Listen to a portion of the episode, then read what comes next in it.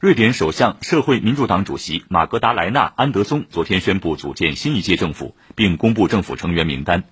安德松二十四号当选瑞典首位女首相，在当选首相数小时后，安德松宣布辞职，主要原因是不愿领导一个可能被质疑合法性的政府。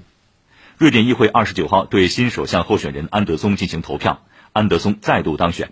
当天，安德松在新闻发布会上表示。新政府将聚焦福利、气候变化和社会融合三大议题。